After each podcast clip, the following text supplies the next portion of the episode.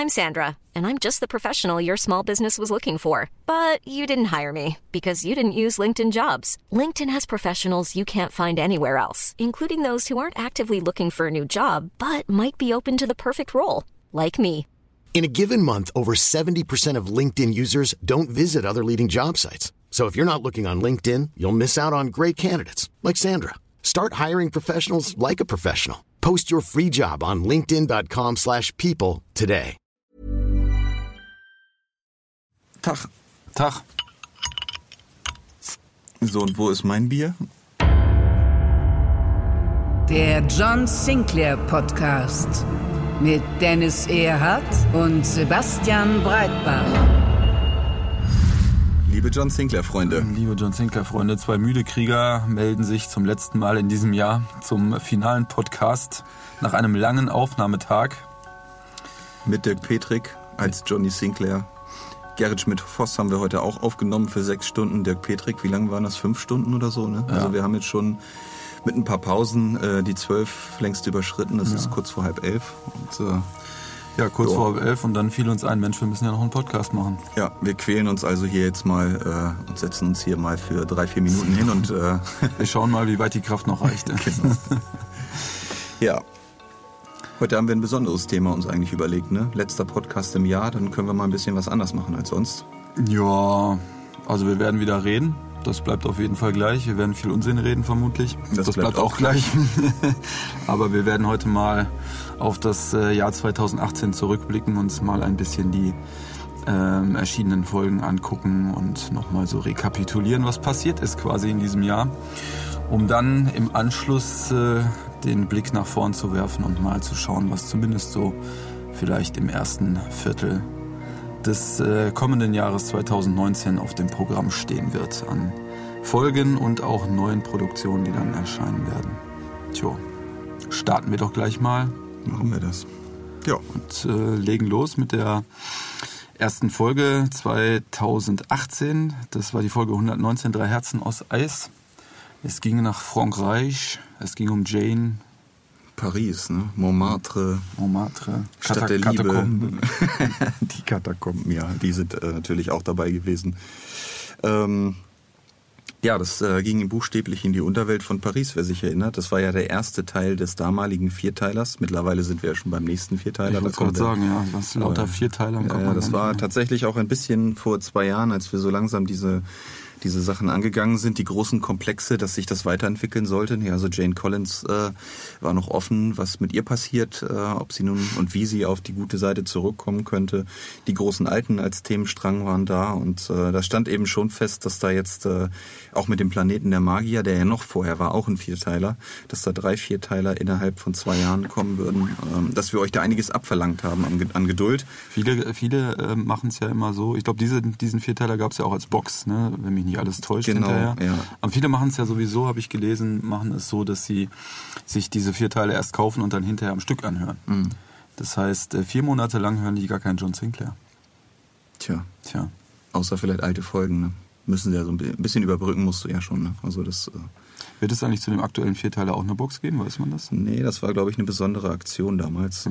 Da, der, der Vierteiler ist ja in der Box sogar ein bisschen früher erschienen ne, als der letzte vierte Teil Mhm, dann genau. offiziell. Ähm, das war auch so eine kleine Anfrage von Lübbe. Äh, wie war das so? 23 Sekunden vor Abgabe, ob du Genau. äh, ein bisschen früher noch abgeben könntest, Genau, nicht? Also, ähm, Wir haben uns überlegt, wir machen noch eine Box. ja, Mensch. genau. Ne? Haben wir gerade gestern hier äh, dann haben wir natürlich und- gesagt, für die Fans machen wir alles. und, Und setzen uns da auch mal ein paar Nächte, Nächte ohne hin. Schlaf und Ja, so hin. selbstverständlich. Und, äh, ja. War, glaube ich, mal äh, recht knapp dann am Ende. Ne? Ähm, Sebastian stand der Schweiß auf der Stirn. und äh, Das war eine recht knappe Abgabe, ja. Ja. Aber gut, vielleicht erstmal chronologisch zurück zur ersten Folge Ja. dieses Vierteilers. Ne? Genau. Drei, drei Herzen aus Eis. Drei Äh, Herzen aus Eis. es ist ja eines der Cover, an die man sich äh, auch ein bisschen immer erinnert, weil ich mich immer gefragt habe, es ging um drei Herzen, äh, um drei Menschenherzen. Ging um, Äh, und das war das mit den riesigen Tieren. Ne? Genau, ne, dem, denen die Menschenherzen eingepflanzt wurden. Und äh, auf dem Cover sind aber drei äh, ja, Eisherzen abgebildet. Ne? Das ist so eine Diskrepanz, eine Diskrepanz, die man immer äh, dann mit sich rumschleppt. Ich zumindest. Ne? Ich habe da Tag ein, Tag aus meines Lebens äh, drüber nachgedacht, äh, was das zu bedeuten hat. Ähm, wir haben ähm, jedenfalls äh, nicht nur das Bild gehabt, sondern wir hatten ja auch die Romanvorlage. Und äh, das ähm, war ursprünglich ein Zweiteiler. Äh, das war nämlich die, die drei Herzen aus Eis und das Grauen in den Katakomben. Und äh, die Geschichte war in den Romanen noch etwas weiter gefasst, ähm, dass äh, in diesen Katakomben sich nicht nur der Unterschlupf dieses Mörders äh, befand, äh, das ist dieses Pierre Trudeau, sondern dass da eben auch noch äh, einige Jugendliche ähm, sich dann leider dorthin begeben haben und die meisten davon nicht wiedergekehrt sind. Ähm, die Story haben wir ein bisschen zusammengekürzt äh, auf das unserer Meinung nach entscheidende, Das nicht äh, dass Jane Collins äh, das Herz herausgeschnitten wird. Und äh, zwar äh, natürlich, um sie umzubringen. Der Teufel möchte sich ja an ihr rächen für ihre Abkehr von der Hölle. Ja. Ähm, Asmodes hatte also äh, ein langes Gedächtnis natürlich. Und setzt, äh, ja, ja, Also man, man, man wendet sich nicht ungestraft von der Hölle ab, würde ich sagen, oder? Das ist aber auch Allgemeinwissen eigentlich. ja, das, ne? man. das, äh, das hätte Jane vorher wissen müssen. Ja, in der Tat. Ähm, und dann ähm, kommt ja dazu noch die verworrene Gemengelage, dass sie trotzdem noch das, äh, den, den Ripper in sich trägt. Und äh, sie ist also praktisch weder gut noch böse. Sie ist zwar wieder bei John, aber äh, Vertrauen ist was anderes ne? Ja. zwischen John und Jane. Da ist also eine, eine kleine Krise Ja. am Laufen, kann man sagen, nicht? Und läuft irgendwo hin und man weiß nicht so ganz genau, wo sich das hinbewegen wird äh, zu dem Zeitpunkt dieser Folge. Äh, es bewegt sich halt dahin, dass Jane ähm, das Angebot bekommt, den Würfel des Unheils äh, zu bekommen. Der, der Teufel bietet ihr also an, erscheint ihr in, in Paris in einem Glaskasten und spricht zu ihr, ähm, Jane, hättest du vielleicht Interesse von mir, den Würfel des Unheils bek zu bekommen und Wicca als äh, Herrin aller Hexen zu beerben? Und das ist natürlich ein Angebot, das man nicht ablehnen kann, normalerweise. Nein. Jane greift zu und äh, wird leider vom Teufel reingelegt. Wer hätte das gedacht? Ne? Ja, genau. Und äh, Ist eigentlich gar nicht so seine Art. ja, das ist äh, gut. Aber der Würfel des Unheils ist natürlich auch ein Preis, äh, da kann man schon schwach werden. Das, ja, sagen, ne? zugegeben.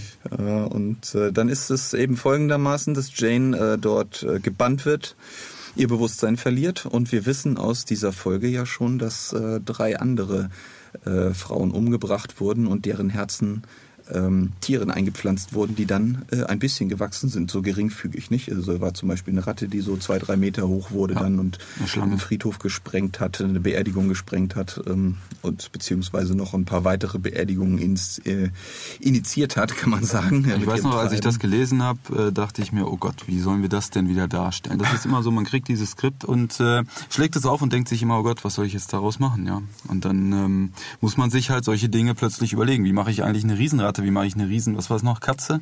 Und eine Schlange, glaube ich. Genau, eine Schlange im. Wasser sogar, ne, Ja. die dann sich da bewegt hat und Ja, im und- Untergrund kam. Und Muss man sich Ja. halt was einfallen lassen. Ich glaube, für die Ratte haben wir in dem Fall, wir haben tatsächlich äh, Ratten genommen, haben die ein bisschen soundtechnisch verbogen und dann, was immer gut für solche Sachen ist, Schweine.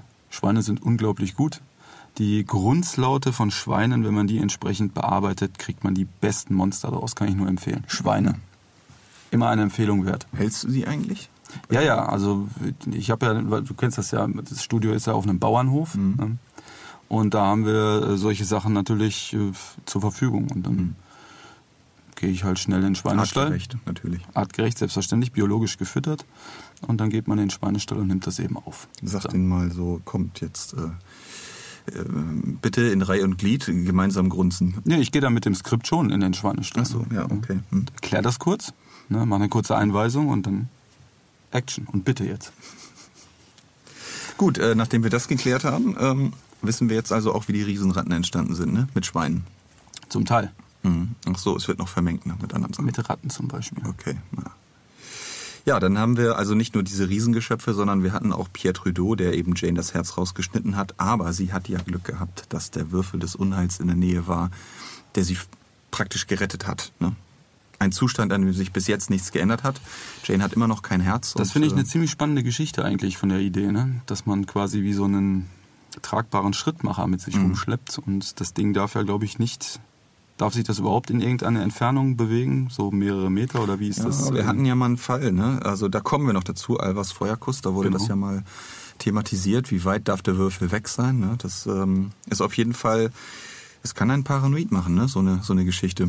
Wenn du so einen Würfel in der Tasche trägst Das und ist, ein denkst, bisschen, äh, das ist eine Stresssituation. ja, ne, genau. Das ist, da braucht man gleich noch, noch ein Herz dazu, um das durchzuhalten, ja. Ähm, auf jeden Fall dachte natürlich John, als er Jane da liegen sah, ohne Herz, äh, das äh, sieht nicht gut aus. Ähm, Puh. Ein schöner Cliffhanger, kann man sagen, Teil 1 von 4. Und dann kamen die goldenen Skelette ins Spiel. Oh ja. Ja, Die die Canottis. Canottis, eine Can- schrecklich nette Familie. Sehr skurril, sehr skurril, die Canottis, ja. Ja. Das Bemerkenswerte ist ja bei den Canottis, das war eine ähm, Familie, die in Italien, äh, ich glaube in der Toskana, äh, ihr Schloss hatte und ähm, auf dem Grund dieses Schlosses war nicht etwa, also darunter war kein Keller unter dem Erdgeschoss, sondern es war ein Sumpf da und zwar ein Sumpf äh, im alten Atlantis, Ja. äh, Todessumpf und äh, der Höllensumpf und ähm, ja, John Sinclair hatte also ist etwas unfreiwillig in diesem Schloss gelandet. Er wollte eigentlich Jane nach London bringen. Er hat ja gemerkt, sie lebt noch. Äh, vielleicht kann man in London was machen mit den besten Ärzten, äh, mit einigen magischen Untersuchungen möglicherweise. Auf jeden Fall wollte er sie natürlich in Sicherheit bringen. Ähm, das Flugzeug ist aber umgelenkt worden durch dämonische Kräfte und sie sind in der Toskana gelandet.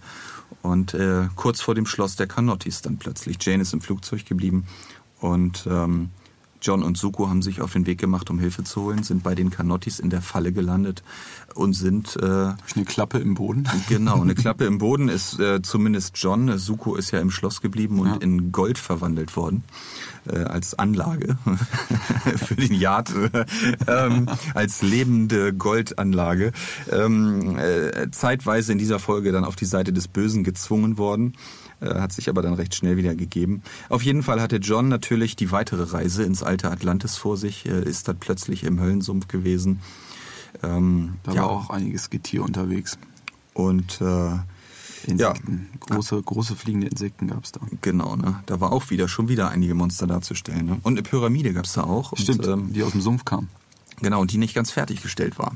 Es war halt genau die Stelle, wo dann äh, John Sinclair die Geburt des Schwarzen Tods miterlebt hat. Da sind wir jetzt schon im dritten Teil. Ähm, die Geburt des Schwarzen Tods ist auch der Titel, äh, ist aber erst die aller, das, ne? genau, die Märzfolge ist die aller, allerletzte Szene, das Ende der letzten Szene, das ist die Geburt des Schwarzen Tods, die er da mitbekommt. Ist natürlich ganz interessant, weil diese Figur ja nun buchstäblich schon fast 100 Folgen nicht mehr existiert in der normalen Serie Ja. Dass wir da nochmal den Sprecher Thomas Friebe äh, ein paar Sätze für den schwarzen Tod haben, man kann fast sagen, einbrüllen lassen. Oh ja. So wie er sie einmal gesprochen hat, die Rolle.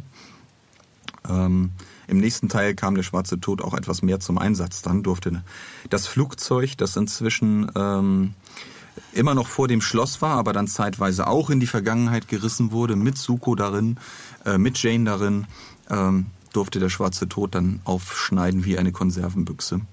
Mit der Ähm, Sense. Genau, mit seiner Riesensense. Und im letzten Moment kamen der eiserne Engel, Kara und Yxin und haben John Sinclair und Suko zurück in die Gegenwart gebracht. Was für ein Spektakel eigentlich, ne? Das ist eine... Alle, alle großen Figuren der Serie, sowohl auf der guten als auch auf der bösen Seite, quasi mal wieder zusammen. Genau. Und aus meiner Sicht allerdings das interessante Ergebnis, das interessanteste ist ausgerechnet was relativ Kleines, nicht eben, nämlich eben, dass Jane Collins ähm, zwar gerettet ist und noch lebt, aber sie A in diesem körperlich schwierigen Zustand ist, was ist, wenn ihr der Würfel genommen wird, aber auch ähm, ja, was ist eigentlich mit dem Ripper in ihr? Sie sagt, sie ist nicht mehr auf Seiten der Hölle. Die Hölle ist ganz offensichtlich daran interessiert, Jane zu bestrafen und umzubringen.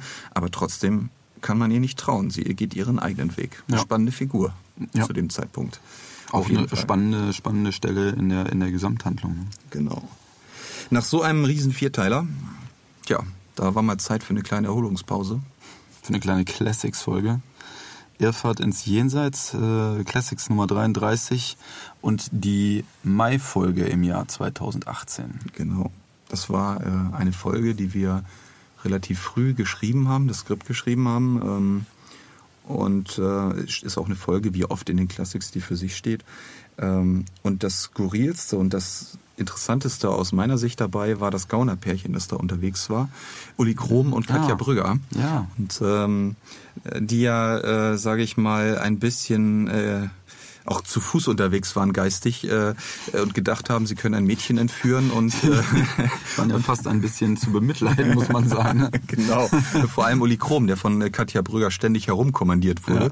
Ähm, Ich sag nur, äh, du gehst jetzt nach draußen und rufst jetzt äh, die, genau, ne, rufst jetzt an, dass wir das Kind haben. Ja, aber dir ist schon klar, dass es wie aus Eimern pisst, nicht wahr? und, ähm, und das sind so die Kleinigkeiten, die mir ja immer Spaß machen. Ähm, das, da waren viele Sachen drin. Sie mussten dann halt äh, zum Beispiel dieses Kind äh, als ihr eigenes Kind ausgeben, weil das Auto eben streikte. Sie mussten in dieses fremde Dorf. In dem fremden Dorf äh, äh, treibt ja der Kelem sein Unwesen, ein ja. Geist, ein, der ab und zu mit einer Kutsche auftaucht, äh, wie das so passiert in schottischen Dörfern, wenn man da unterwegs ist.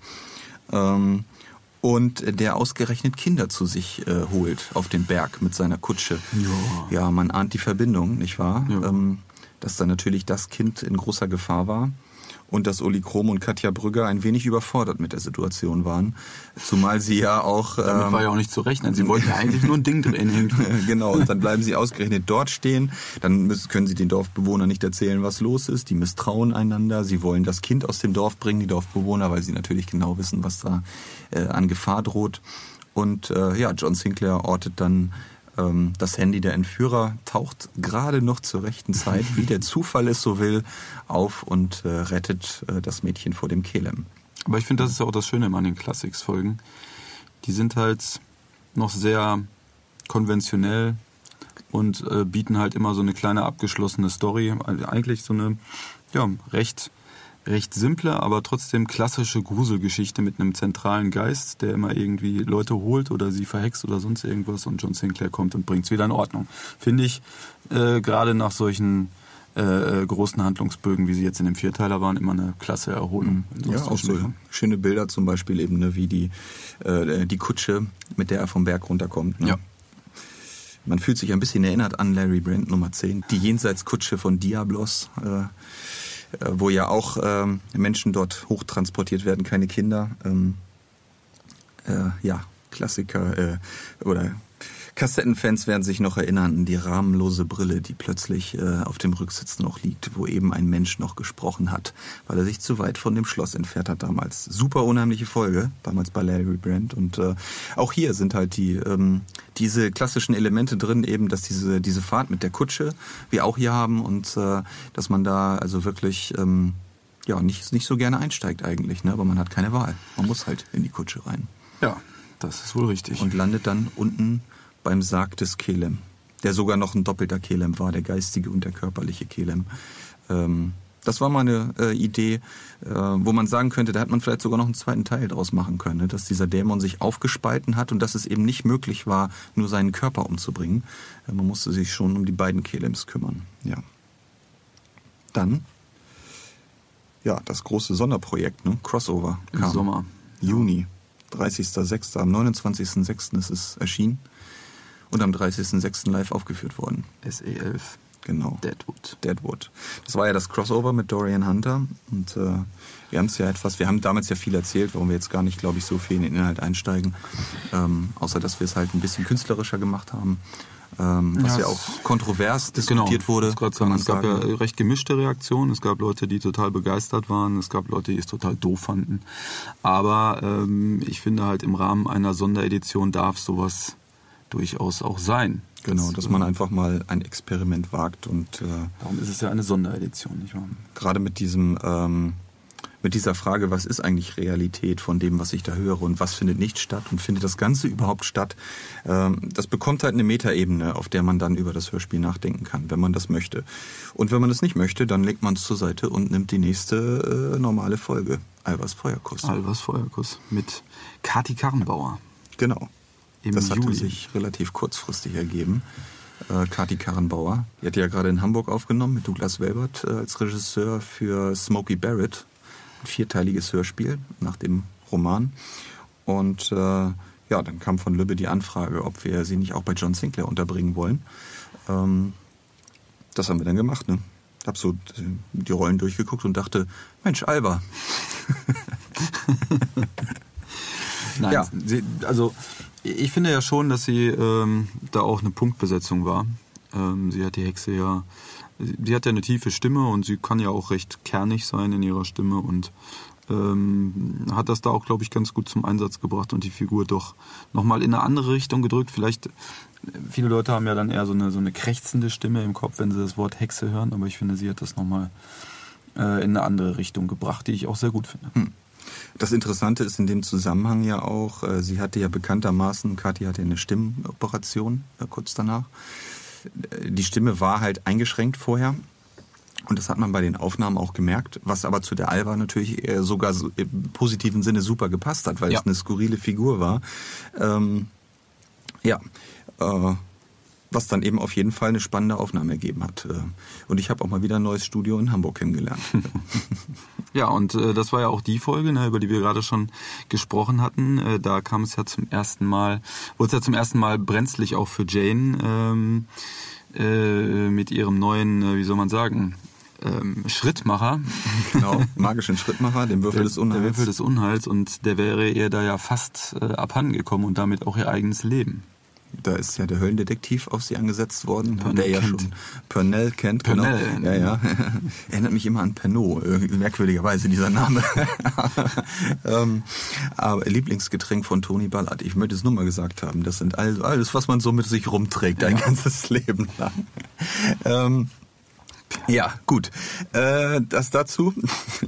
ähm, der Höllendetektiv wurde ja schon in dem Vierteiler vorher angesetzt, haben wir gar nicht äh, erwähnt, aber der ist ja auch in diesem Flugzeug aufgetaucht, mit nach Atlantis gerissen worden, wurde dann von Asmodes im letzten Augenblick vor dem schwarzen Tod gerettet und ähm, eigentlich ins Höllenfeuer geschickt. Aber am Anfang von Albers Feuerkuss haben wir eine kurze Szene, wo äh, Torben Liebrecht alias Höllendetektiv Pernell kennt. Ähm, aus dem schmorenden Feuer nochmal rausgeholt wird. Das ist auch so geil, dass Asmodis einen Privatdetektiv beauftragt, irgendwas für ihn zu erledigen. Das ist super geil. Ja, man, aber allerdings ist er ihm schon was schuldig. Ne? Er hat einen Pakt mit dem Teufel ja. geschlossen und ja. äh, das war ja auch alles erklärt vorher. Äh. Und ja, Pernell Kent taucht also nochmal wieder auf und ist jetzt dämonisiert, kann man sagen. Also äh, er ist kein normaler Mensch mehr und kann auch nicht getötet werden auf normalem Wege. Ja. Und äh, lauert dann äh, John und ähm, Jane und Bill Connolly auf. Äh, John und Bill wollen ja äh, zu diesem Zeitpunkt äh, Jane äh, in das Kloster St. Patrick bringen, weil sie da ja. sich überlegt haben, dass sie da so ein bisschen ab vom Schuss ist und auch aus der Schusslinie genommen wird und äh, möglichst auch keiner erfahren soll, dass sie da ist. Aber seltsamerweise wird schon in London, werden sie schon verfolgt äh, von einem Wagen äh, mit der Aufschrift Club International in dieser mhm, Folge. Die mhm. wird nur mal kurz erwähnt. Äh, der Wagen wird nur mal kurz erwähnt und diese Aufschrift. Ähm, ja, Große Ereignisse werfen ihre Schatten voraus. So man. sieht's aus, ne? Genau. Gut, um die Folge vielleicht äh, kurz abzuschließen. Ähm, es kommt dann natürlich zur Auseinandersetzung in der Hütte von Alva, in die äh, Torben Liebrecht, hätte ich fast gesagt, äh, Pernell kennt, Jane zwingt. Jane versucht zu fliehen. Äh, es kommt zum Zweikampf im Wald, zum Duell, bei dem Jane eben den Würfel verliert und äh, prompt merkt, er liegt nur ein paar Meter weg, zwei, drei Meter. Sie ja. kommt gerade eben nicht mehr ran und merkt, äh, ja. Puh, da geht mir die Luft aus. Das kann man so sagen. ja. Und äh, ja, eine sehr, kann man sagen, klaustrophobische, furchtbare Erfahrung natürlich ja. für sie.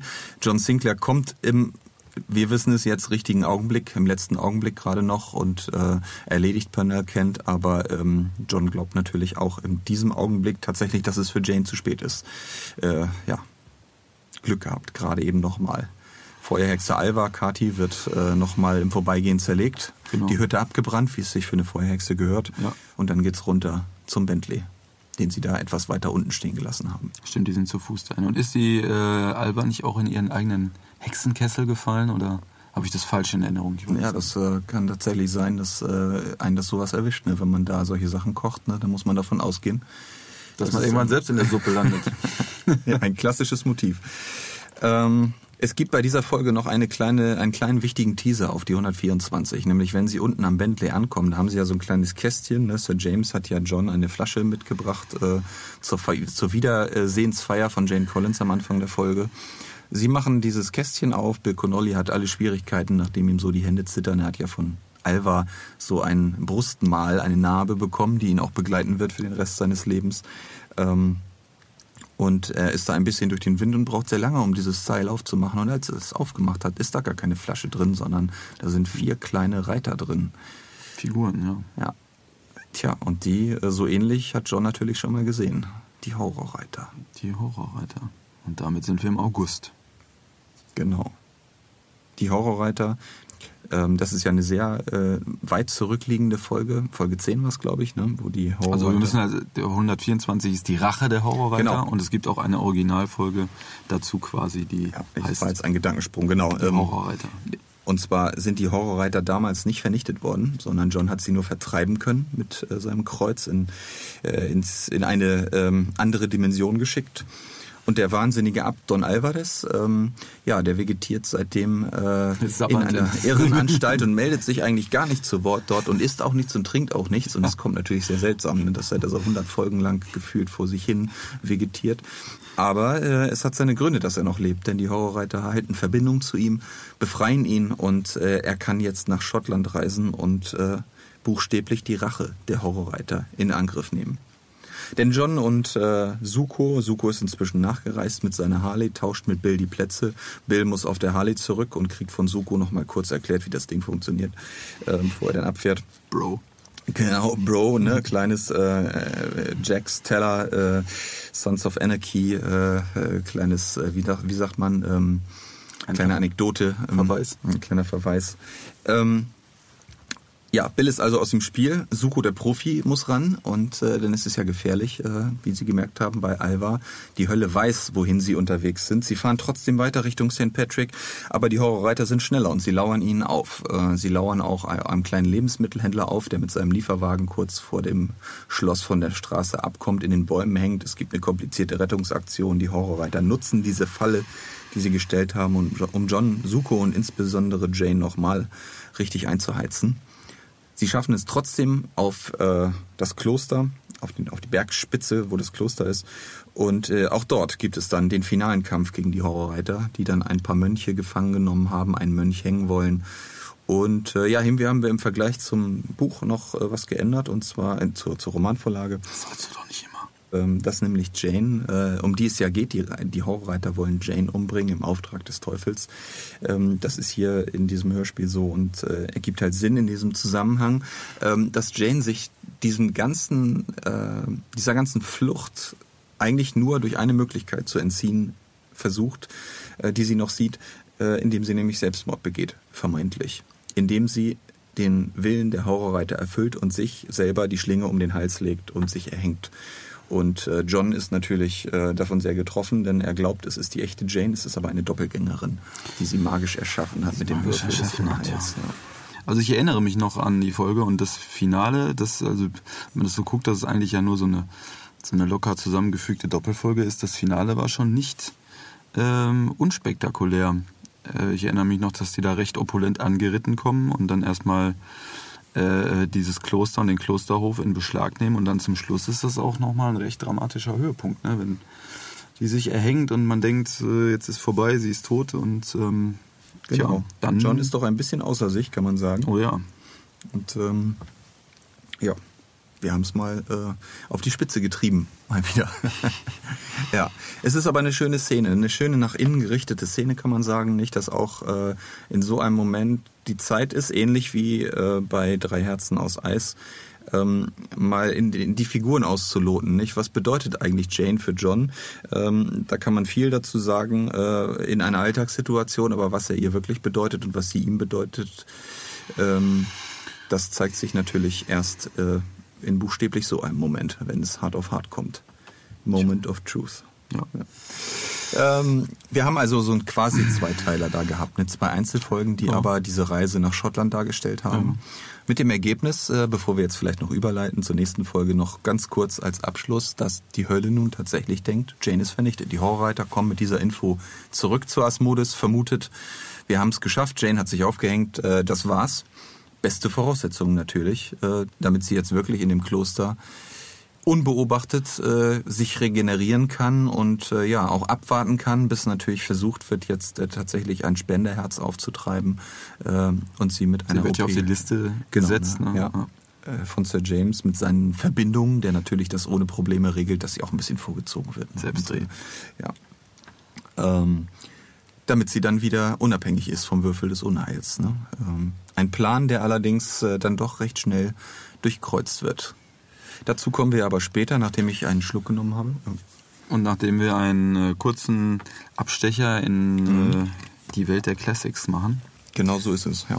Also eine kurze Pause in der, in der großen Handlung mit dem roten Faden und äh, mal wieder etwas Entspannung. Die zweite Classics-Folge im Jahr 2018, die Nummer 34, die Todesgondel.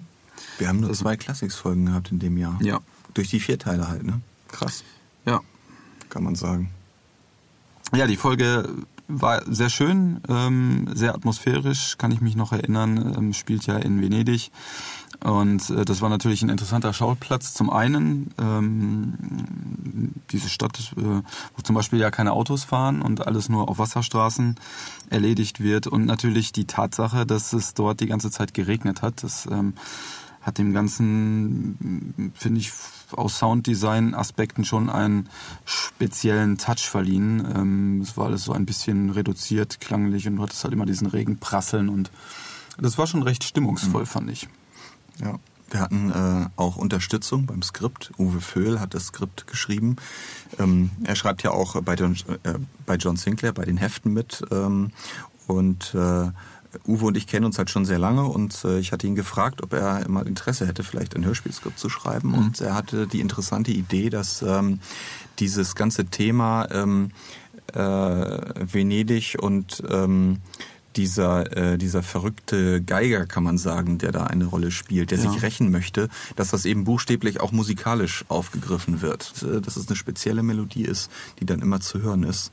Ja, und die ähm, wir dann halt äh, auch aufgenommen haben. Dafür haben wir uns eine Musikerin äh, herangeholt sozusagen, die ähm, diese Melodie ähm, eingespielt hat. Die haben wir abends im Garten wieder aufgenommen, damit wir äh, beim Grillen. Genau, beim Grillen. wir machen ja viel äh, solche Aufnahmen beim Grillen. Ja. Er hat so das Brutzeln ein bisschen im Hintergrund gehabt. Ja. Er hat sowohl am Anfang einmal diese Melodie, die äh, dieser, wie hieß er noch, Spinelli? Spinelli, genau. Ja, genau, äh, vor dem äh, vor den vor, an dieser Musikschule bei dieser Aufnahmeprüfung äh, gespielt hat. Hat sie äh, absichtlich mit kleinen Fehlern, also das da haben wir uns schon bemüht, da ähm, sehr authentisch zu sein, was das anging. Kleine Fehler in das Spiel eingebaut, dass es alles so ein bisschen schief klingt und ähm, ja, dann wurde er da abgelehnt und dann haben wir diese Melodie quasi nochmal ähm, für das spätere, für den späteren Einsatz auf der Gondel ähm, nochmal sauber eingespielt. Und ich finde, dass gerade diese, diese Szenen, wenn diese Gondel dort auch durch den Nebel fährt, ähm, ganz gut und atmosphärisch gelungen sind. Mhm. Kleine Anekdote übrigens, dass wir, als wir die Folge mit Dietmar aufgenommen haben, mit John Sinclair, ja. dass diese Melodie da noch nicht feststand. Ne? Und wir waren ja, wir sind ja in der Folge an, kommt John Sinclair an einen Punkt, wo er diese Melodie hört, äh, mitnimmt und sagt, das hat vielleicht was zu bedeuten und summt die dann ja am Telefon einem, einer Frau vor, die er am Flughafen kennengelernt hat und äh, er konnte die Melodie ja nicht vorsummen, weil wir sie noch nicht hatten. Deshalb haben wir das ausgelassen, dieses Summen an dieser Stelle und mussten es dann bei der nächsten Aufnahme einfügen. Ja. Das heißt also, dieses Summen, was man in dem Hörspiel hört von Dietmar, ist äh, drei Monate später entstanden als äh, die Worte von ihm drumherum. Äh, kleine Anekdote einfach am Rande. Ja, das war ganz witzig. Äh, gut, dass wir es nicht vergessen haben. Ich weiß bei nicht, was wir da, das war doch, also, was haben wir denn da aufgenommen? Da kamen wir, weiß ich noch, mittendrin rein und haben ihm gesagt, ach Dietmar, du musst ja noch äh, singen oder summen. und haben ihm dann die Melodie vorgespielt und ja. ja, war so, natürlich sehr aus dem Zusammenhang gerissen. Genau, für uns alle, ja. ja. Aber es hat funktioniert. Ähm, ansonsten vielleicht, ja, zu der Folge fällt mir noch ein, der Professor Spinelli, ähm, dass der ja seinen Namen gewechselt hat. Im Original hieß er Professor Mandra äh, im, in der, im Romanheft. Und äh, ja, das äh, fand ich tatsächlich äh, einfach Kommt mir irgendwie bekannt vor. Ja, vor allem Mandra Korab kann ja. man sagen, ne, der ja auch in den Classics da schon dabei ist. Äh, äh, Finde ich, ist eine irritierende Namensgleichheit, warum auch immer sie dann entstanden ist. Aber da fand ich es durchaus angemessen, dann zu sagen, wir sind dann in Italien und dann nehme ich eben ein Spinelli zum Beispiel und ähm, dann heißt der gute Mann Spinelli. So ist der Name entstanden. Und äh, die zweite Sache, die aus meiner Sicht noch sehr interessant war in der Folge, ist auch eine Kleinigkeit vielleicht, aber ähm, dass später Sheila ja entführt wird und zum Opfer wird von Professor Spinelli, ähm, natürlich noch gerettet wird im letzten Augenblick. Das liegt tatsächlich ja mitunter daran, dass Bill Handys Handy-Akku zum falschen Zeitpunkt leer ist und der auf das falsche Handy zurückgreift. John Sinclair wiederum ruft ihn auf seinem toten Handy an, versucht dann Sheila zu erreichen. Sie ist schon entführt worden. Ähm, und das war eine Situation in diesem Hotel, äh, die klingt sehr unspektakulär, aber das hat mich einige Nächte quasi gekostet beim Skript, um das so äh, logisch hinzubiegen, wer jetzt gerade wann sein Handy verloren hat, das Handy eines anderen verwendet. Der andere muss dann wiederum ein falsches Handy zur falschen Zeit anrufen oder zur richtigen Zeit, damit genau diese Kette von Ereignissen kausal so zusammenpasst, dass äh, John Sinclair eben im falschen Moment oder zu spät im Hotel auftaucht und dann aber noch einen Hinweis von Sheila bekommen kann, weil sie auf dem Blog gekritzelt hat, äh, wo Bill vielleicht zu finden sein könnte. Ein, ein bisschen frickelig an der Stelle, aber ähm, ich finde das eigentlich äh, ganz schön, weil man dann buchstäblich auch eine Ermittlungskette hat, die funktioniert und ähm, John Sinclair mal ein bisschen äh, ja, von einem Ort zum anderen geschickt wird, äh, da im Hotel selber nachforschen muss ähm, und dann eben durch diese Arbeit auf Bill schließlich stößt. Tja ja, kommt, bevor der nächste Vierteiler schon wieder anfängt, äh, Engel. Ja, Engel, äh, muss ich ja gestehen, ist mir äh, in dem kleinen Brainstorming, was wir gerade vor dem äh, Podcast gemacht haben, äh, ein bisschen abhanden gekommen. Ähm, die Folge hatte ich nicht mehr auf dem Schirm, aber natürlich, ähm, das mag vielleicht daran liegen, dass sie ähm, ein bisschen zwischengeschoben, zwischengeschoben wurde. Sie, sie kam, also der, der, der Plan für die Folgen stand schon fest und ich weiß gar nicht, wann es kam, im März oder so, glaube ich. April oder so. Und es ja, war ziemlich knapp, eben, dass wir dann das Hörspielskript fertigstellen. Es sollte ja auch eine Doppel-CD sein und war auch angemessen, weil es ja ein 300-Seiten-Buch ist. Ja. Ähm, ja, das war mal wieder so äh, ein interessantes Projekt äh, für die Sommerferien, kann man sagen. aus Skriptsicht vielleicht, äh, es sind ein paar Kürzungen natürlich im Vergleich zum Buch drin, weil man nicht die kompletten 300 Seiten unterbringen kann. Ähm, also der Showdown, der im Buch im Vatikan stattfindet, äh, findet bei uns eben im Kloster in Frankreich statt, äh, das im Roman eigentlich nur eine Zwischenstation ist. Ähm, ich glaube aber, die, das Hörspiel funktioniert genauso gut. Ähm, und äh, ja, hat auf jeden Fall insofern schöne Elemente, weil die Engel, die da auftauchen, eben auch Figuren sind, die vorher noch nicht da gewesen sind, ähm, die nur in dieser Folge eine Rolle spielen und äh, ja, die Querverbindung zu Maria Magdalena eben, äh, die ja auch im Buch schon angelegt ist, die haben wir halt fürs Hörspiel nochmal ein bisschen verstärkt, dass die Engel eben quasi sie als so eine Art Mutter betrachten, weil sie Maria mal, die Original Maria mal besessen haben, in, in Besitz genommen haben, kann man sagen. Wir haben da so eine kleine Exorzistenszene eingebaut in dem Hörspiel. Und ähm, dass äh, sie sich für ihre Vertreibung aus der originalen Maria an der Wiedergeburt von Maria Magdalena rächen wollen, an der Sophie Blanc, äh, die ja die Ehefrau des Templers äh, Dessalier ist. Ähm, das äh, ja, ist eigentlich eine schöne, runde Geschichte, finde ich, die dann auch zu einem interessanten Abschluss kam. Und äh, interessant war natürlich, dass äh, John Sinclair da, weil die Folge ja heute spielt, im Heute der Heftserie, also Nachband 2000, äh, mit gegenwärtigen Figuren aus der Heftserie auch äh, besetzt war. Zum Beispiel mit Justine Cavallo. Was, glaube ich, Pferd heißt. Tatsächlich. Tja, da bist du mal wieder weiter als ich. Gut, wir wollen da keine Rückschlüsse ziehen auf äh, Justine Cavallo. Äh, Im Gegenteil, sie ist eigentlich, finde ich, eine sehr gelungene Figur. Ähm, sie ist sicherlich auch, äh, kann man so sagen, eine Epigone von Lady X ein bisschen, ne? Ähm, dass sie äh, Lady X, die ja aus der Serie verschwinden musste als Mitglied der Motley ja damals, äh, später dann vielleicht irgendwann mal ein bisschen ersetzt hat. Ähm, Sie hat auf jeden Fall so eine, so in dem Hörspiel so eine ganz spezielle Beziehung zu John. Ne? Sie kennen sich, äh, sie stehen auf verschiedenen Seiten, sie stehen auf verschiedenen Seiten, aber sie sind eben für diese Folge aneinander gekettet durch den gemeinsamen Gegner und äh, da gibt's dann schon ein paar interessante Situationen. Ne? Denk an den Bauernhof, wenn sie sich da das Auto aus der Scheune holen. Mhm. Wolf Dietrich Sprenger, der also als renitenter Bauer da kurz in Erscheinung tritt. Mit seinem Hund Chewbacca. Stimmt, ne? Chewbacca. Ja. Der sogar äh, ein bisschen klingt wie Chewbacca. Da hat Sebastian wieder, für sowas hast du Zeit. Ne? Also das, äh Vor allen Dingen habe ich an sowas Spaß. ja. Und ich hatte an Wolf Dietrich Sprenger Spaß, der äh, seine Schrotflinte durchlädt und äh, Sinclair, wie war das noch, äh, ein besonderes Angebot macht für seinen Schrottwagen, äh, den, er ihn, den er ihm verkaufen möchte. Ähm, wobei man sagen muss, dass ich eigentlich beim Schreiben eine etwas jüngere Figur als Bauer im Kopf hatte. Ne? Und das ist am Ende war das dann eine Besetzung mit Wolf Dietrich Sprenger. Äh, und Wolf ist ja ähm, vielleicht nicht im Alter eines typischen Star Wars-Fans. Äh. Ähm, gut, sie kommen dann also an, müssen gegen die Engel antreten und am Ende ist es tatsächlich äh, Sophie Blanc, die, äh, die dann äh, die Kartoffeln aus dem Feuer holt äh, für John Sinclair, dessen Kreuz eben versagt. Ja, beziehungsweise dann äh, die Inkarnation von Maria Magdalena. Die verschmelzen ja zum Schluss ein bisschen. Ne? Genau, ne? Ähm, Was nicht ganz unaufwendig war. Auch da eine kleine interessante Anekdote, dass wir in der ersten Exorzistenszene Maria Magdalena, ohne diese Figuren so zu benennen, in einer Szene gezeigt haben mit Jesus ne, der äh, die Teufelsaustreibung bei ihr vornimmt. Ja. Jesus wird nicht mit äh, Wort erwähnt und beim Namen genannt, aber es äh, ist Jesus. Und ähm, persönlich, den hatten wir im Studio. Genau, ja. Und wir haben äh, in der Skriptliste die ganze Zeit immer Jesus stehen gehabt und äh, das waren glaube ich sechs Einsätze, relativ ja. wenig da. Ähm, sowas wie Maria, du musst jetzt stark sein. Und äh, wir haben es. ewig keinen Sprecher dafür gehabt. Ne? Also war, glaube ich, eine der letzten Rollen, die noch offen waren, diese sechs Takes von Jesus. Ähm, und äh, wo wir schon überlegt haben, ob wir die äh, selber einsprechen, aber wo ich tatsächlich sagte, ja. ey, tut mir leid, also ich möchte mich jetzt nicht überhöhen und als Jesus. Ja, wir, haben, wir, wir haben uns beide nicht Jesus. wirklich als Jesus gesehen. genau, als, äh, wenn es auch nur ein Hörspiel Jesus ja. ist. Aber das war eine Nummer zu groß für uns. Ja, genau. Ne? Da haben wir dann doch am Ende äh, mit Samir Fuchs äh, haben wir die besetzt. Ne? Äh, Samir Fuchs hat ja auch äh, Ali gesprochen, jetzt im Vierteiler, auf den wir gleich noch kommen. Ali der ähm, Junge. Ja, und ich weiß noch, dass er sehr wie soll ich sagen, das, äh, also wenn man Jesus spricht, das ist schon was.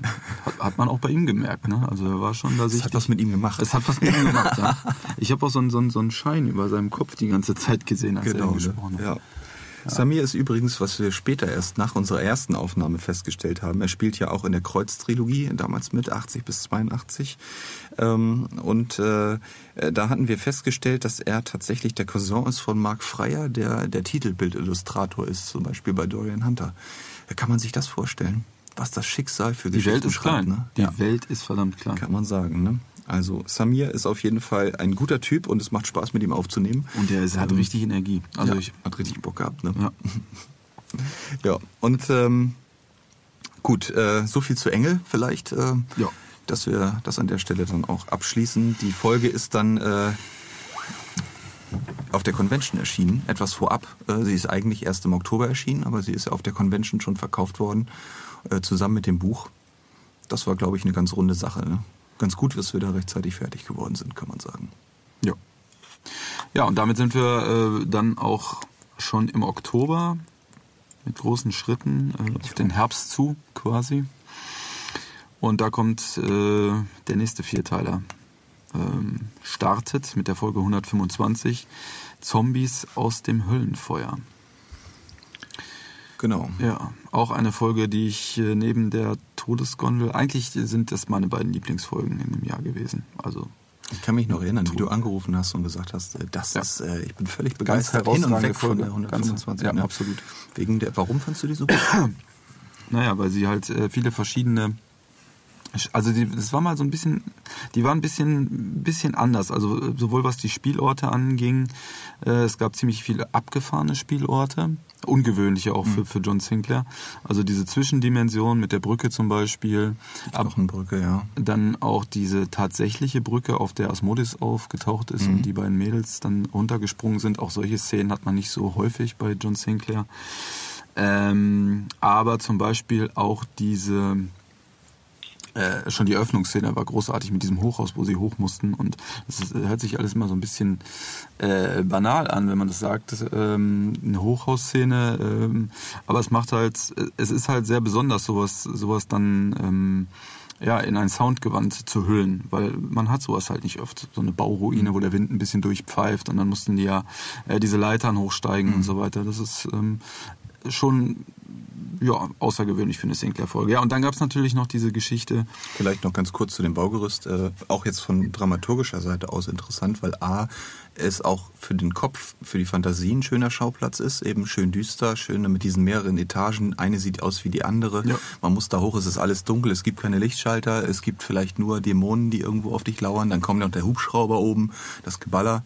Und eine ähm, sehr unkonventionelle Eröffnung auch. Ne? Genau. Also wir haben nicht die Eröffnung klassisch, dass, äh, keine Ahnung, äh, in einem einsamen Haus die Familie beim Abendessen sitzt und dann kommt das Monster rein. Ähm, und vor allem die Eröffnung in Pauls Büro, die dann eben oft dann danach da ist. Ne? Danach, genau. Sinclair wird die auf, auf den Weg geschickt. Genau, auf den Weg geschickt, sondern wir haben hier einfach mal äh, was ganz anderes. Ja. John mhm. und Soko sind schon unterwegs, sind schon mitten in einem Fall eigentlich. Äh, und ähm, ja, von daher fand ich das schon ungewöhnlich von der Eröffnung und ähm was, was halt immer Spaß macht, so aus dramaturgischer Sicht und auch ein bisschen ähm, frickeliger ist, äh, weil man ja praktisch, äh, indem man mitten einsteigt, A, dem Hörer was abfordert an Kombinationen, warum sind die jetzt eigentlich da, was ist passiert und diese Infos auch auf der anderen Seite jetzt nicht unbedingt durch eine billige, einfache Retrospektive einbauen kann, indem man einfach sagt, entweder ich mache jetzt eine Rückblende, was bisher geschah, äh, dann kann ich es auch an den Anfang stellen, ähm, oder ich lasse die Leute ewig erzählen, was bisher geschehen ist, sondern es geht eben schon darum, diese Sachen beiläufig nach und nach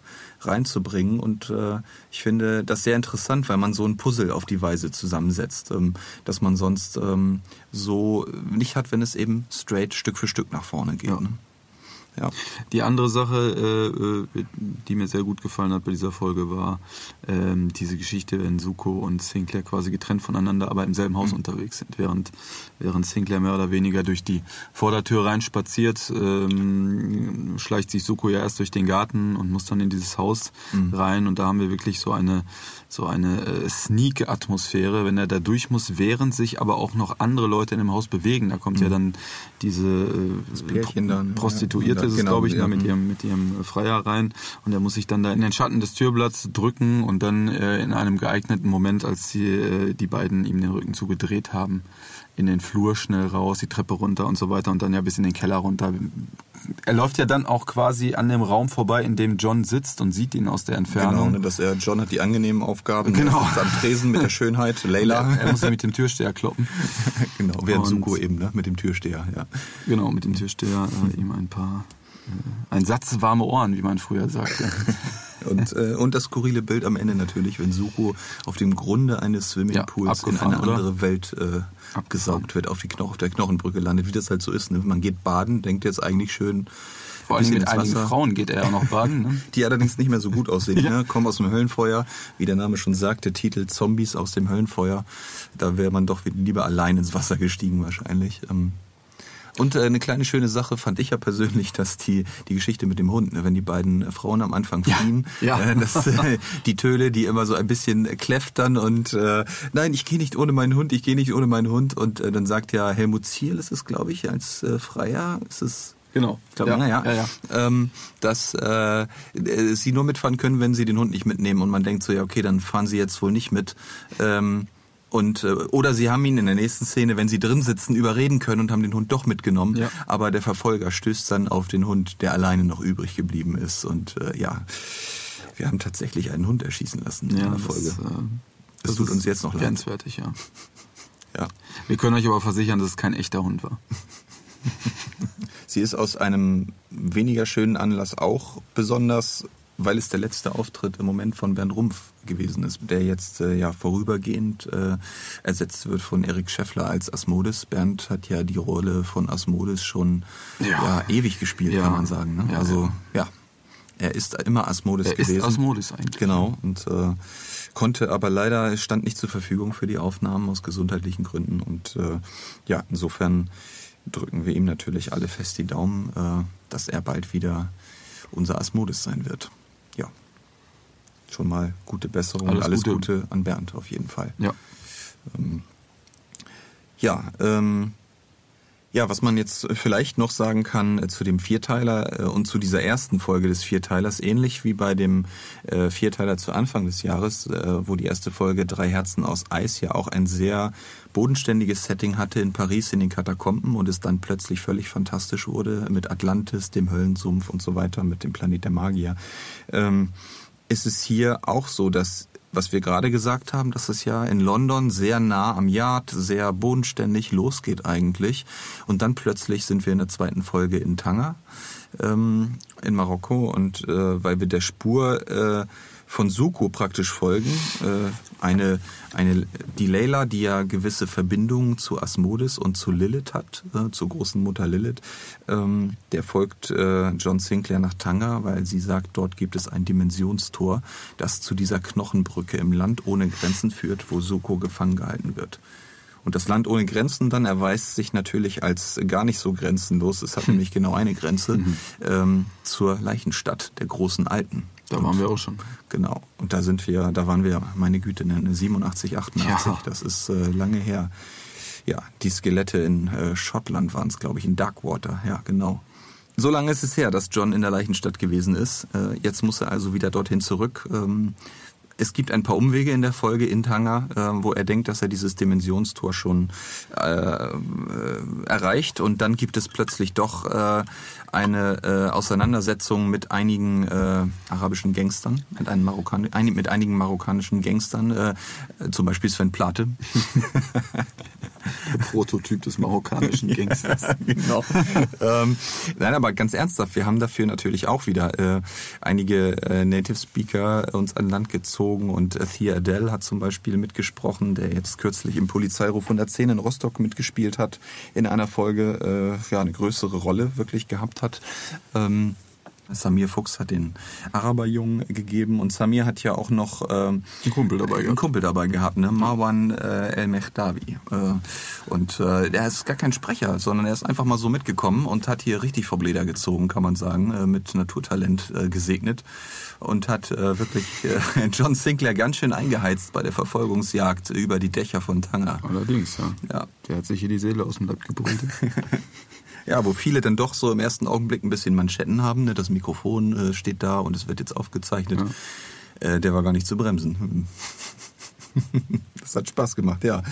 Ähm, und uns hat es auch echt Spaß gemacht, die Folge dann zusammenzuzimmern und äh, ja, diese doch recht authentische Verfolgungsjagd äh, zu machen mit den äh, Gangstern äh, hinter John Sinclair und hinter Layla hinterher. Über die Dächer. Über die Dächer von Tanger und die endet ja buchstäblich äh, mit einem Cliffhanger Mitten im Fall. Gar nicht, äh, mitten im Fall. Mitten im Fall.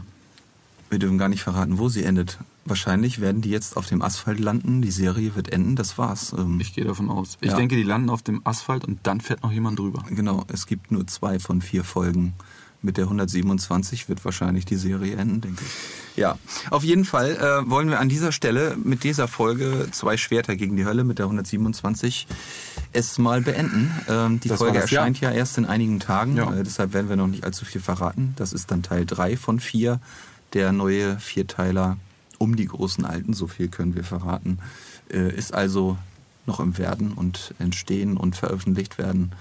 Ähm, wir kommen eigentlich mit dieser genialen Überleitung direkt zu unserem Ausblick auf 2019. Ist das nicht der Hammer? Ja. Ich finde das Wahnsinn. Prost. Prost. Auf 2019. Auf 2019. Natürlich bringen wir den Vierteiler zu Ende. So viel sollte klar sein. Ne? Die Frage ist nur mit oder ohne John. Ja, das ist wirklich. Ne? Also hm, hm, hm, schreibt uns eure Meinung. Ja. Wird er überleben oder wird er nicht überleben? ja, aber es gibt ja noch ein paar andere Figuren, die da interessant sind auch und auf der Klippe stehen. Ne? Leila, kann ich mal sagen. Äh, Leila ist übrigens super gespielt von Susanne Demejan. Ja. Ähm, äh, Wobei wir, wir, wir waren zeitweise nicht sicher, ob es Leila oder Olga ist. das hat sie selbst gesagt, ne? Ja. Wir haben nämlich die 125 mit ihr aufgenommen. Wir haben lange nach einer Leila gesucht und ähm, das äh, ja, hat dann, war auch mal wieder so eine Rolle, die sehr spät aufgenommen wurde bei der 125, aber sehr dramatisch, weil Leila einen großen Part hatte. Und ähm, dann äh, fiel mir auf, äh, Mensch, da war doch äh, Susanne Demirjan, äh, die ich vor Jahren aufgenommen hatte für äh, den tätowierten Tod von Dorian Hunter. Für die 27 war das. Tätowierten Tod. Genau. als, als als, als äh, dämonische Tätowiererin. Großartig. Und äh, dann hatte ich sie angerufen und sie war auch äh, so, äh, Dennis, äh, also mit dir hätte ich jetzt als allerletztes, äh, als allerletztes gerechnet. also, äh, ein gutes, ein Kompliment, das ich öfter höre. Ja. und, äh, Eigentlich wollte ich auch nicht mehr mit dir genau. rechnen. und äh, ja, ich meinte, du, wir sind hier gerade im Studio und wir hätten Zeit und äh, hättest du Lust, äh, Leila zu sprechen? Ähm, ja, und dann ist sie spontan vorbeigekommen. Sie hatte tatsächlich nur Zeit äh, für eine Folge, weil sie ähm, auch Tanzunterricht gibt und ähm, ja, neben ihrer Schauspielerei. Und äh, da einen Termin hatte für abends und deswegen haben wir eben nur die 125 mit ihr gemacht und haben dann gesagt, äh, ist gebongt, du bist für den Vierteiler besetzt. Und wir sehen uns dann zweites Mal und da haben wir dann die 126 bis 128 mit ihr aufgenommen. Ja, und äh, sie war von großer Spielfreude auch. Also es, ist, es macht immer wieder Spaß, mit solchen Leuten zusammenzuarbeiten, ne, die eben dann der Folge auch was Besonderes verleihen und äh, ja, sich auch reinhauen in diese Figuren, die da existieren. Die Leila. Äh, Ja, die ist ja so ein bisschen, die Leila ist ja auch nicht auf den Mund gefallen und das Genau. entspricht auch so ihrem Naturell, würde ich sagen. Und sie konnte sich da ordentlich austoben. Ja. Genau, ja. Ähm, tja, das also äh, zu Leila, die auch in der 127 und 128 noch eine wichtige Rolle spielen wird. Ja, außerdem sind eine Menge andere Figuren dabei, nicht? Äh, Kara, Myxin sind dabei, der Eiserne Engel, natürlich. Äh, Atlantis äh, spielt ja eine Rolle, großen Alten spielen eine Rolle. Die großen Alten sind dabei. Ja. Ja. Und es wird ein großes Geheimnis gelüftet, können wir verraten. Wer ist der sechste große Alte? Tja, wir dürfen es an dieser Stelle noch nicht verraten. ähm, so viel zum Vierteiler, dessen letzten beiden Teile eben im Januar und im Februar 2019 dann erscheinen werden. Ja, dann haben wir nach diesen fünf Edition 2000 Folgen halt noch wieder eine Classics, äh, der Voodoo-Mörder, die 35. Es wird dann wieder ein paar mehr als zwei Classics geben in der 2019, kann man sagen. Wir haben da also weniger Mehrteiler und es gibt mal wieder ein paar mehr Einzelfolgen, auch in der Edition 2000. Dadurch dann eben auch ein paar mehr Classics für die Platzes zwischendurch. Äh, Das vielleicht so als grober Ausblick schon mal. Und äh, ja, dann können wir auf jeden Fall auch mal zu den anderen beiden Projekten gehen äh, von John Sinclair, mit denen wir ja auch noch zu tun haben im Hörspiel. Oh ja, vor allen Dingen Und, äh, gerade haben wir damit sehr viel zu tun. Ja, genau. Ne? Also ganz, ganz gerade äh, mit Dirk Petrik, wie wir vorhin gesagt haben, ne? mit Genau. Johnny Sinclair. Johnny Sinclair. Es geht weiter. Genau. Die Ja. ersten drei Folgen sind ja schon erschienen, die auf dem ersten Buch basierten. Inzwischen sind äh, von Sabine Steding zwei weitere Bücher veröffentlicht. Und wir haben jetzt die Skripte zum zweiten Buch fertiggestellt. Dicke Luft in der Gruft wird auch wieder auf drei Hörspiel-CDs aufgeteilt. Und äh, da haben wir eben heute Teil 4 und 5 mit Dirk Petrik aufgenommen und haben auch schon viele andere Rollen aufgenommen. Erscheinungstermin ist, äh, glaube ich, irgendwann früher. Ja, irgendwie sowas. Ja. So äh, einen genauen Termin gibt es, glaube ich, noch nicht. Äh, ja, aber da könnt ihr euch schon mal im Kalender was ankreuzen. So um und bei wird es im Frühjahr weitergehen mit Johnny Sinclair. ja. Das dritte Buch ist ja auch schon erschienen. Und äh, ja, wir sind guten Mutes, was die Serie angeht. Bisher ist das Feedback auf jeden Fall sehr positiv. Sehr positiv, ja. Also kann man sagen. Wir hatten ja am Anfang auch ein bisschen überlegt, ne, es ist vielleicht äh, etwas zu erwachsen für Kinder hier und da und äh, etwas zu kindlich für Erwachsene, dass es so ein bisschen dazwischen sein könnte. Ne? Aber, Ja, aber es ist ja, also ich fand das ja immer schon, dass es eigentlich äh, gut ist, damit man vielleicht, ne, also die erwachsenen Sinclair-Fans können mit ihren Kindern das sehr gut anhören und ähm, müssen sich nicht schämen, dass sie schon so alt sind. ja, es, ist halt, es ist halt, es ist halt äh, einfach so ein generationenübergreifendes Produkt, würde ich mal sagen. Ne? Mhm. Es ist, ähm, kann man sich gut anhören, ist auch super gemacht, finde ich. Und ähm, Super geschrieben mit äh, von Sabine Steding, kann man sagen, die Vorlagen. Wir haben ja Genau. die Vorlagen wirklich nahezu eins zu eins übernommen in, in den Hörspielen und äh, schöne Settings. ja, Schöne, wir haben jetzt schöne Figuren, ne? so ein bisschen skurril auch und so weiter. Also, ja. Und ich glaube, ne, äh, ich habe es ja noch nicht gelesen, aber du hast ja gesagt, dass ähm, es äh, jetzt quasi im zweiten Buch doch noch ein bisschen mehr zur Sache geht, oder?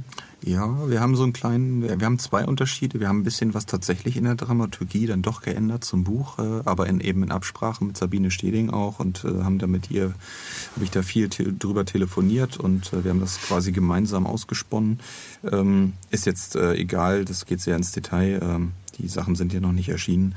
Ähm, und das Zweite ist, dass meiner Ansicht nach das zweite Buch dann doch, äh, ich will nicht sagen erwachsener ist, aber dass es von diesem Thema des ersten Buches, wo es eigentlich darum ging, Geister zu erlösen eigentlich, dass sie unglücklich sind, in der Wirklichkeit verhaftet sind. Sie wissen gar nicht teilweise, dass sie tot sind, aber irgendwie ist ihr Leben noch nicht abgeschlossen. Nicht? Mhm. Da ist eben der Uhrmacher, der den Ehering verloren hat, dem sie ihn wiederbringen müssen, auf sein Grab legen müssen. So eigentlich sehr, sehr schöne Motive auch. Ähm, fast ein bisschen romantische Motive, ja. kann man sagen. Ne? Ja, auch mit der ähm, Rose zum Schluss. Mit dem Geistermädchen. Eine das, Rose äh, pflanzen muss, äh, genau.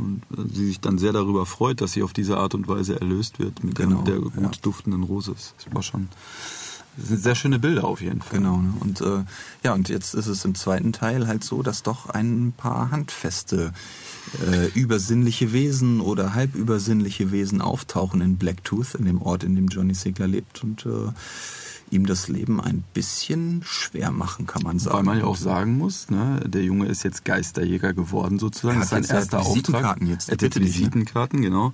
Und äh, dann muss es jetzt auch mal ein bisschen zur Sache gehen. Genau, ne? Und dann prompt ist er in einem unterirdischen Labyrinth auf der Flucht vor Goblins äh, und äh, düsteren Wesen, fiesen, Mutantenwesen. Ähm, ja, also es hat schon gewissen äh, nur Ekelfaktor, kann man fast sagen, was da unten passiert. Also es ist interessant auf jeden Fall. Für uns war es interessant. Ne? Wir stehen ja auf sowas. Auf eklige Sachen. Ja, genau. genau. Mhm. Kann schon nicht eklig genug sein. Ja. äh, man darf ja auch gespannt sein, wie es mit Millie Edwards weitergeht, nicht wahr? Ich meine, das ist ja auch äh, vielleicht etwas, was sich manche Hörer jetzt fragen, wie geht es eigentlich mit Johnny und Millie weiter? Millie ist ja seine quasi äh, vorbestimmte, kann so ein bisschen, irgendwas läuft dazwischen denen. Ja, ja, eben, knistert, ist, ne? genau. Also, das, ähm, ja. Ja. Hat sich aber, also Millie war eine absolute Randfigur im ersten Teil, die eigentlich nur dadurch bekannt war, dass sie A im Unterricht ständig eingeschlafen ist und B ihre Sachen immer verkehrt rumgetragen hat. Ja. Was ja ein bekanntes Mittel ist gegen Geister. Nicht wahr? Wusste ich bisher nicht, jetzt weiß ich es. Ja. ja. genau. Äh, jetzt weiß ich auch, warum du hier so sitzt. Eben. Äh, ne? Also Ab dir jetzt kann schon mal nichts mehr passieren. Genau. Reißverschluss geht jetzt immer hinten zu, nicht wahr? ja, so viel zum äh, Johnny Sinclair, würde ich sagen, zum Ableger bei Universal Music. Folgenreich. Folgenreich, entschuldige bitte. Ähm, ja, und dann haben wir ja noch das Projekt Dead Zone, beziehungsweise Sinclair heißt es ja eigentlich. Der Serienname dieser neuen Serie ist dieses Reboots, kann man sagen, von John Sinclair ist Sinclair. Einfach nur Sinclair, ja. Warum eigentlich nur der Nachname? Nur wir hatten uns verschiedene Sachen überlegt, äh, damals. und äh, wir hatten verschiedene Varianten, kann ich mich noch äh, erinnern. Und ich glaube, zusammen mit Lübbe haben wir uns dann einfach nur schlicht für Sinclair entschieden. Die Marke Sinclair da drin, das ist ja klar, irgendwie die Marke John Sinclair, auch wenn sie jetzt buchstäblich um einen Vornamen verkürzt ist. Äh, es ist aber auch ein bisschen, es klingt erwachsener so, man, ne, man hat nur den Nachnamen. Ja. Sinclair. Ja. Nicht John Sinclair.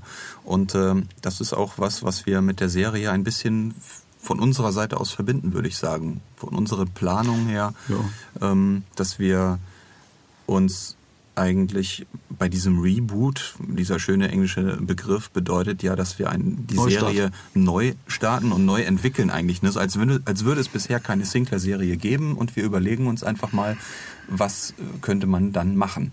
Und äh, das bedeutet eben, dass wir nicht einfach eine äh, modernisierte Fassung von äh, ja äh, die Nacht des Hexers oder im Nachtclub der Vampire bringen, sondern dass wir eine eigene Geschichte wirklich bauen. Und zwar eine Geschichte eigentlich, die sehr lang erzählt ist, horizontal erzählt ist über mehrere Bücher und mehrere Hörspiele.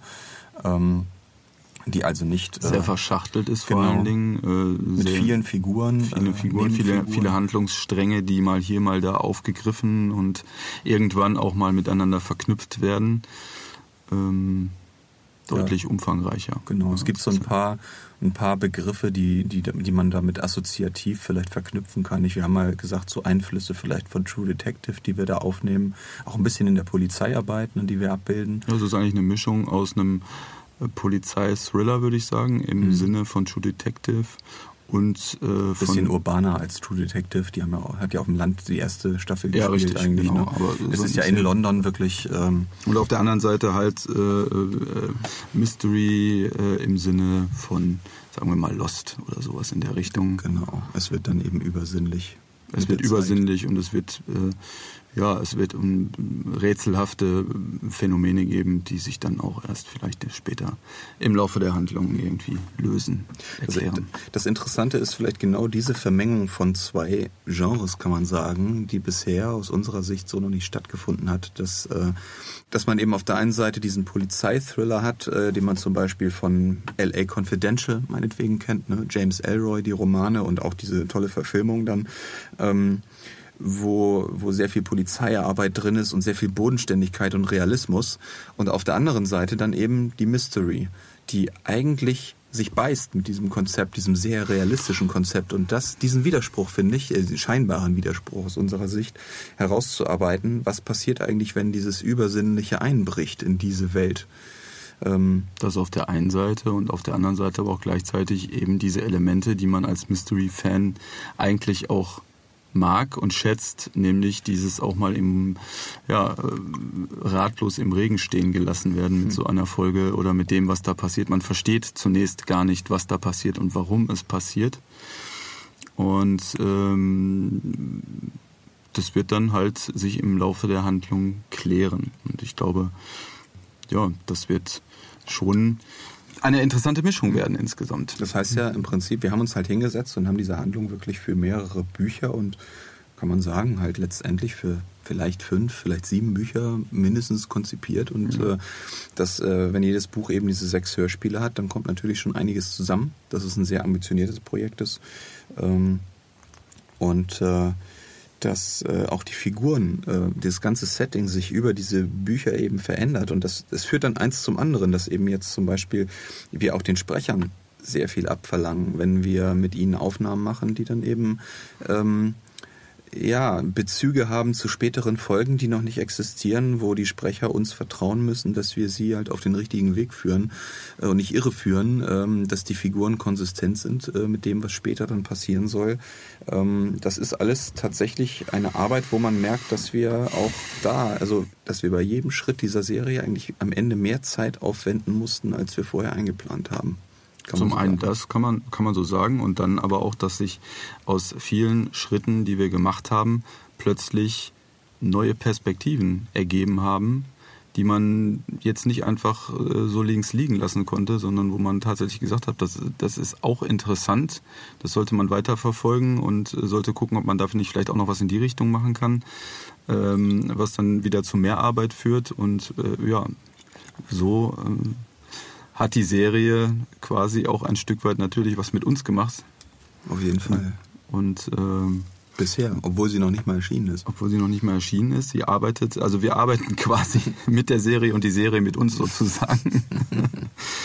und äh, ja, das zieht sich. Ähm, ja, das zieht sich halt buchstäblich, ne, dass eben das eine Buch äh, um ein Jahr verschoben wurde. Das äh, Buch war sozusagen da äh, bei dieser ersten Verschiebung ähm, die Ursache, kann man sagen, dass wir, äh, wir haben uns entschieden, halt das, das Buch zuerst zu schreiben und danach die Hörspielskripte. Das Buch war ja eine klassische Perspektive, kann man, also ne, von, davon, davon habe ich gerade gesprochen, dass wir also zum Beispiel das Ding ja äh, im Rahmen einer Hörspielserie geplant haben und mhm. plötzlich kam die Perspektive, man könnte ja auch noch ein Buch machen. Ne? Genau. Und, und dann gleichzeitig ein bisschen mehr äh, Zeit gekostet hat. Genau. Ja, und das äh, sieht man eben zum Beispiel auch an diesen Verschiebungen eben, ne? dass ja zuerst das gesamte Projekt um ein Jahr verschoben wurde äh, und jetzt nochmal das Buch zwar pünktlich dann erscheint am 29. Äh, Januar, ist es glaube ich, ähm, aber die CDs eben nochmal ein Stück weit verschoben werden. Ja. So viel jetzt an dieser Stelle erstmal zu Dead Zone. Denn äh, es sind ja noch zwei Monate. Wir wollen euch ja ein bisschen auf die Folter spannen. Und äh, es gibt gleichzeitig aber, ihr habt das ja schon gemerkt, eine ganze Menge zu der Serie zu sagen. Und äh, ja, deswegen äh, haben wir uns entschlossen, einen Sonderpodcast, äh, ne, äh, Brennpunkt, Brennpunkt Dead Zone zu Breaking, bringen. Breaking News Podcast. Ja, ja genau, äh, der im Januar erscheinen soll, nicht kurz vor vor, dem vor der Veröffentlichung des Buches. Ja, ähm, wo wir dann drei Stunden lang mindestens ja, nur über Dead genau. Zone sprechen werden. Wir haben jetzt noch keinen Veröffentlichungstermin für diesen Podcast, den denken wir uns noch aus, äh, aber der wird dann bei Zeiten verkündet für Ende Januar. Ja. Ja, Mensch. Damit sind wir am Ende unseres äh, zehnminütigen Ausblicks äh, und Rückblicks, äh, ja, der sich ein bisschen ausgewachsen hat, geringfügig. Genau, wir haben es diesmal recht kurz gemacht, oder? Ja, genau. Ne? Ähm, Ja, wir hoffen, ihr habt inzwischen den Abwasch äh, erledigt, Ja. Staub gesaugt, Staub gesaugt. Äh, euer Auto in die Garage gefahren Ein, oder zwei wieder Hörspiele rausgefahren. Zwischendurch. ja. Eure Kinder ins Bett gebracht äh, oder eure Kinder euch, je nachdem. Äh, mal so, mal so, nicht? Äh, es gibt ja verschiedene äh, Episoden im Leben. Und äh, gut, bevor es noch unsinniger wird, würde ich sagen, an dieser Stelle wollen wir noch ein paar Vorschauen machen oder wie sieht's aus? Also zwei, wie immer eigentlich. Genau, ne? Wo wir doch die ganze Zeit vom Abschluss des Vierteilers geredet haben, könnt ihr jetzt mal reinhören. Am 21. Dezember 2018 erscheint John Sinclair, Folge 127, Zwei Schwerter gegen die Hölle. Die große Mutter Lilith hatte Suko entführt. Ich war der Spur meines Partners bis nach Tanga gefolgt, um festzustellen, dass er zum Spielball einer weit größeren Auseinandersetzung geworden war. Die großen Alten forderten Luzifer und seine Heerscharen heraus. Um Suko zu retten, setzten Kara, Myxin, der eiserne Engel und ich unsere letzten Mittel ein. Zwei Schwerter gegen die Hölle. So, meine Lieben. Jetzt heißt es aussteigen. Okay.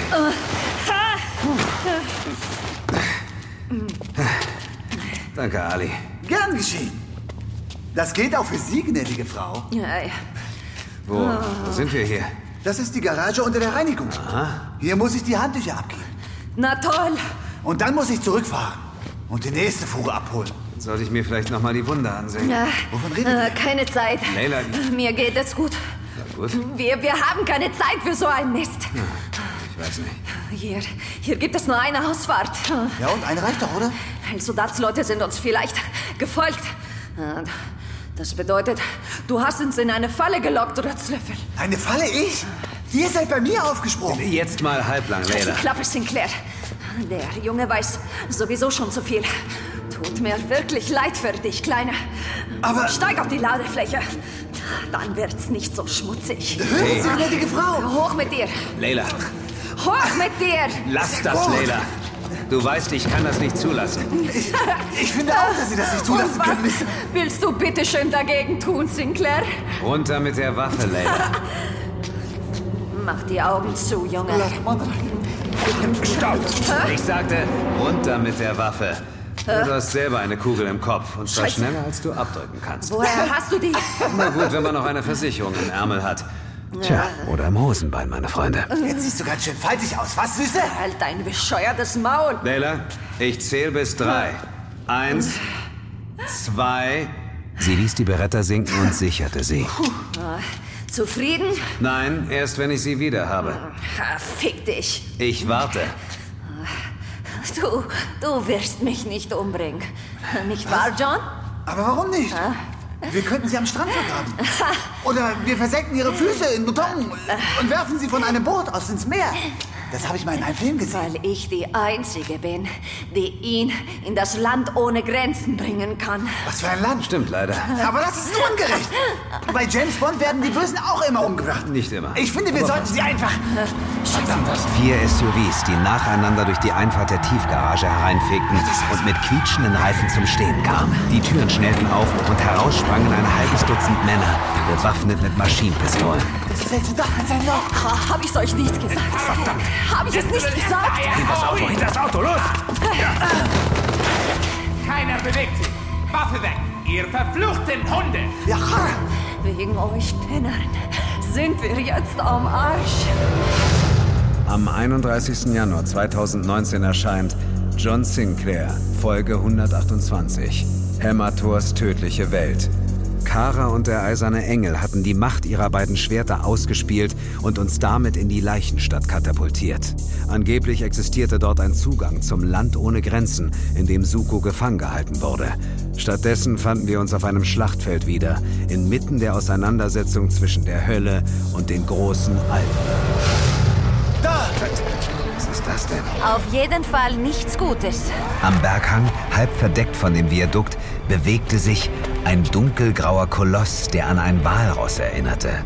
Nur dass er Klauen und ein Maul mit blitzenden Zähnen besaß und auf die Entfernung hochgerechnet ungefähr zehnmal größer sein musste.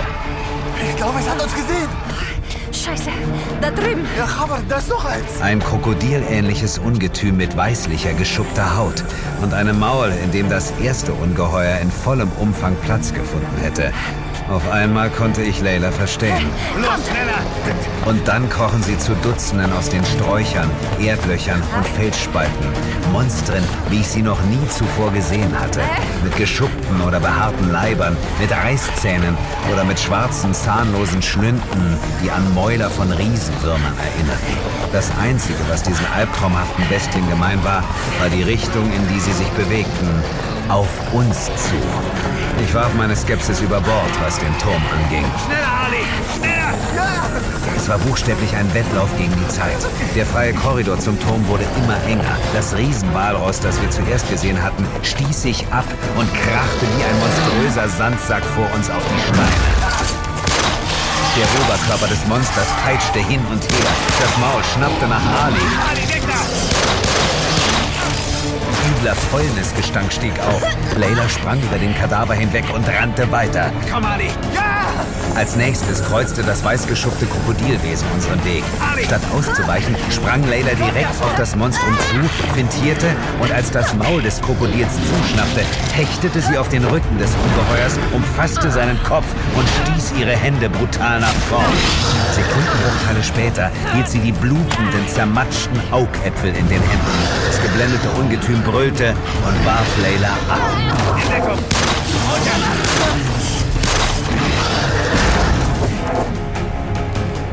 Alles in Ordnung? Ja, Los, weiter. Da hinten. Es kommt noch mehr. Ich weiß. Los, wir müssen zum Turm. Und wieder hatten mir meine Augen offenbar einen Streich gespielt. Der Turm war auf einmal zum Greifen nah. Vor uns gähnte der schwarze Eingang. Leda erreichte ihn als Erste und verschwand darin. Ali, du zuerst. los, Hinter mir zumachen. buchteten Layla und Ali das Tor entschlossen und legten den Riegel vor. Keine Sekunde zu spät. Geschafft. Tja, damit sind wir durch an dieser Stelle. Bleibt nur Sebastian seinen Zettel zu zücken. Tada! Er hat ein Stück vorbereitet, gut zu fassen. Das Schöne ist, das ist der letzte Eintrag auf dem Zettel und beim nächsten Mal werde ich einen neuen Zettel dabei haben. Wirklich? ja, ich guck mal, guck dir den mal an, wie der schon aussieht. Ja, äh, Oder? Kannst du überhaupt noch was lesen? Das ist schon so abgegriffen alles. Ja, ich glaube, der war auch schon einmal in der Wäsche, versehentlich. Ja, der nächste Zettel geht dann bis 2028. Ne? Vielleicht mache ich es digital. Wirklich? Ich dachte, du bringst ein paar Steintafeln mit. Ach so. Ja, wann ist es denn jetzt? Sag doch mal. Zweite Freitag, zweiter Monat, weiß doch mittlerweile jeder. Das wäre dann der 8. Februar. 8. Februar. Das ist der nächste reguläre Podcast. Den Sonderpodcast, den wir gerade angekündigt haben, der wird natürlich kurzfristig über die üblichen Ausspielkanäle bekannt gegeben, würde ich sagen, oder? Ja, dann bleibt uns äh, nur noch äh, euch ein schönes Weihnachtsfest. Erstmal noch eine schöne Adventszeit. Es sind noch zehn Tage, wenn dieser Podcast erscheint. Zehn Tage bis Weihnachten. Ja, ich habe schon alles. Weihnachten ist Montag dieses Jahr. Sehe ich gerade. Ja, Montag, Dienstag, Mittwoch. Das heißt, äh, vorher einkaufen gehen, nicht wahr? Genau, ja, Bevor die Lebensmittel knapp werden, genug Wasser bunkern. genau. Ja, Erbsensuppen, Dosensuppen, genau, jede Menge. Suppen, Ravioli, der Klassiker. ja. ja, und dann äh, einen guten Rutsch. Rüber ins Jahr 2019, was ein großartiges Sinclair-Jahr werden wird. Auf jeden Fall. Und äh, wir hören uns da auf jeden Fall wieder. Gehe ich mal von aus. Dann Oder? lassen wir doch mal. Äh, Wenn uns, kein, wenn uns keine Rakete an den Kopf fliegt oder sonstiges. ja, dann. Mensch, Wir Leute, hören uns im nächsten Jahr. Bis dann. macht's gut.